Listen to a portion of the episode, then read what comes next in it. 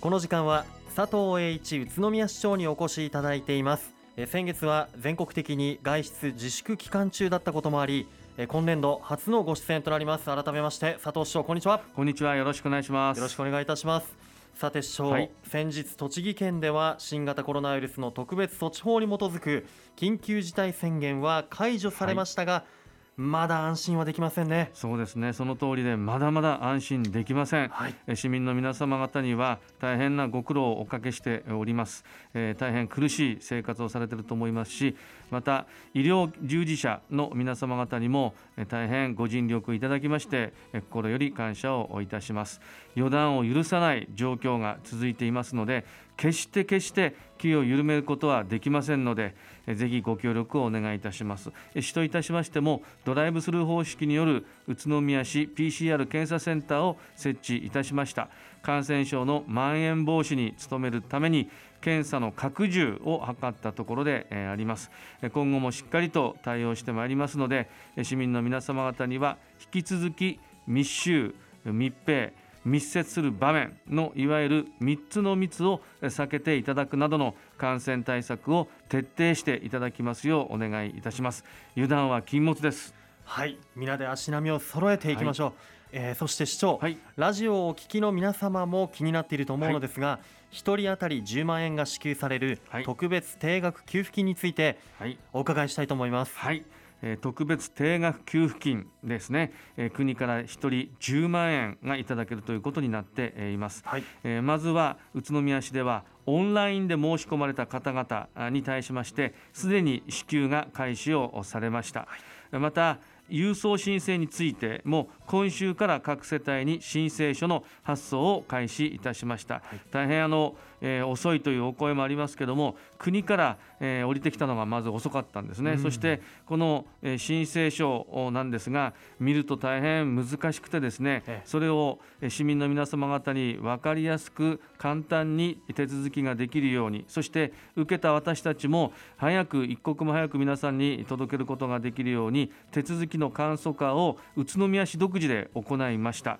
えー世帯主の方の氏名住所給付の対象となる方の氏名などをあらかじめ宇都宮市で印字させていただきました、はい。極力市民の皆さんがえー手数が増えないようにということで行ったところでえーあります。えー市民の皆様は申請書が届きましたらまずは内容をご確認いただきたいと思います。そして、えー原則世帯主の方がご申請をされるということになります。中身に間違いがなければ、えー押印また署名をしてそしてポストに投函をしていただきたいと思います、はい。もし間違ってたとしてもええ。市の方でそういったものを確認してそれで間違っていたから支給がうん受けられないってことは絶対ありませんから、ぜひあの、えー緊張せずに、えー書いていただいて速やかにポストに投函してくださいあの市役所に持っていくっていう方もいらっしゃるかと思いますけどもやはり感染拡大を防ぐためにもぜひ郵送で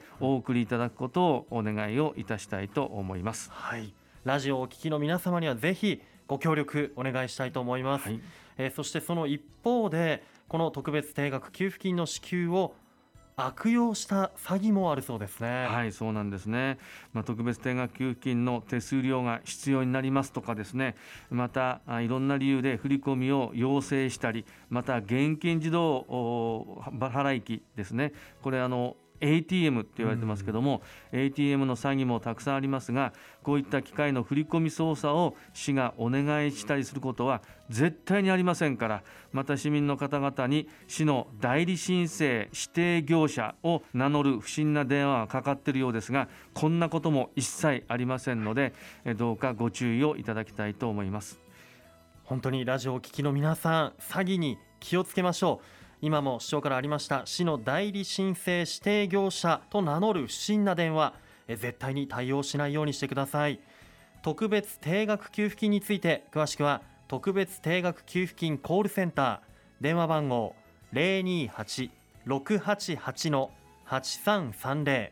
028-688の8330へお問い合わせください。また新型コロナウイルス感染症に便乗した悪質商法についてのお問い合わせは宇都宮市消費生活センター616の1546 028 616の1546へお問い合わせください。なおお電話の際はおかけになる電話番号にくれぐれもお間違いがないようにお願いいたします。さて師匠、はい。新型コロナウイルス感染症の影響を受けている市内の事業者などへの支援制度についてえー先月は商工振興課の課長補佐から企業等応援助成金と新業態開拓等支援補助金をご紹介いただきましたが新たに個人で農業を営んでいる方や市民活動団体へ支援をするそうですね。はい、えー宇都宮市では市民の皆さんの生活が元に戻るようにそして経済がしっかりと回復できるようにえー取り組んでいます。改めてまず本市独自の企業等応援助成金を説明いたしますが、はい。これは国の持続化給付金の対象にならないそういう売上高のえ前年同月比の減少率が20%以上50%未満の中小小規模事業者の方々に最大12万5000円から25万円を助成するものでえーあります。はい新えー業態開拓等えー支援補助金につきましては新型コロナウイルス感染症の影響によりまして売上高が前年同月比20%以上減少した中小小規模事業者や個人事業主の方が当面の売上の維持や減少幅の縮小。3つの3つの回避のために新たに取り込まれる場合例えばテイクアウトとかはい。デリバリー、うん。まあ、こういったものを新たに行おうという方に最大50万円までえー費用の2分の1を補助するもので、えーあります。はい、えー企業等応援助成金と新業態開拓等支援補助金について詳しくは緊急経済対策コールセンター028-632-5209 028-632の5209へお問い合わせください。そして今回の新しい支援制度についてまずは農業者向けの支援制度からお伺いしたいと思います。はい、えー農業応援助成金という制度を設置いたしました、はい。宇都宮市独自の企業等応援助成金と同様に国の持続化給付金の対象とならない売上高の減少が20%以上50%未満の個人農業者を支援するもので、えーあります、はい。助成額ですけどもえー30%以上50%未満の方には25万円。また20%以上30%未満の方にはえー12万えー5000円ということになります、えー申請期限は令和3年1月15日まで。来年の1月15日までといたしますはい、あのやはり農業をやられている方は、一度ご自身が対象に当たるのかというのも、えー必ず確認してもらいたいと思います。そうですね。はい。農業応援助成金について詳しくは新型コロナウイルス感染症緊急経済対策実行委員会事務局028-632の2454 028-632の2454番へお問い合わせください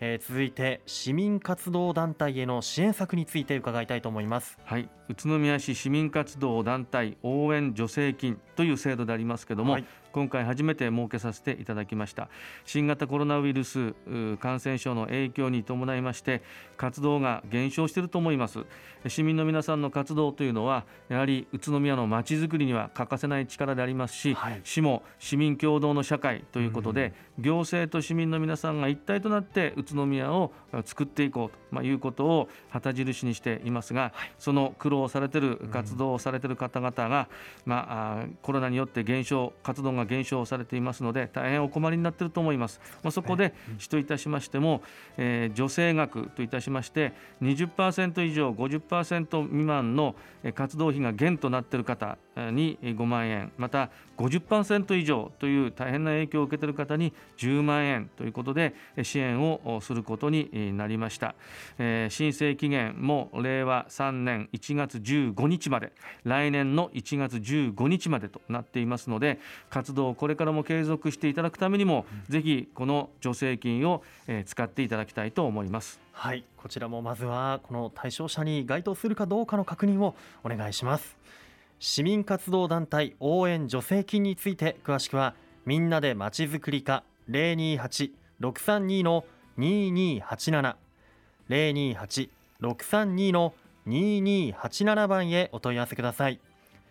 さて、はい。新型コロナウイルス感染症の影響が続く中ですがラジオをお聞きの皆様も外出の自粛を受けて多くの方が不自由な生活を過ごされているかと思います。お仕事をされている方は商売ができなかったりテレワークであったり学生の皆さんは学校の休業で友達と会えなかったり部活動ができなかったりと今まであった日常とは異なる生活でお疲れのことと思います、えー本日最後になりますが市長皆様へ一言お願いします。はい、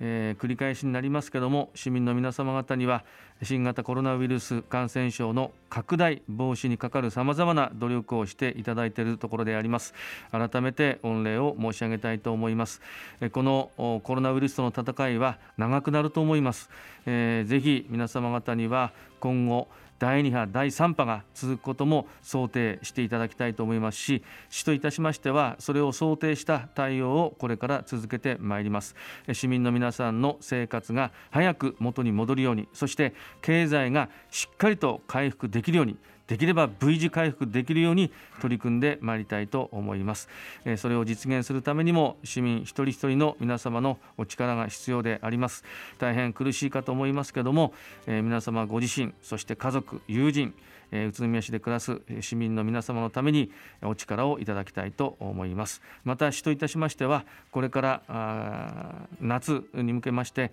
自然災害、え台風等これも予測をした上でしっかりと対応をしてまいりたいと思います。みんなで頑張りましょう。はい新型コロナウイルスの感染症について詳しくは広報宇都宮6月号か宇都宮市のホームページをご覧ください本日の出演は佐藤栄一宇都宮市長でした佐藤市長どうもありがとうございましたありがとうございました。住めば愉快な宇都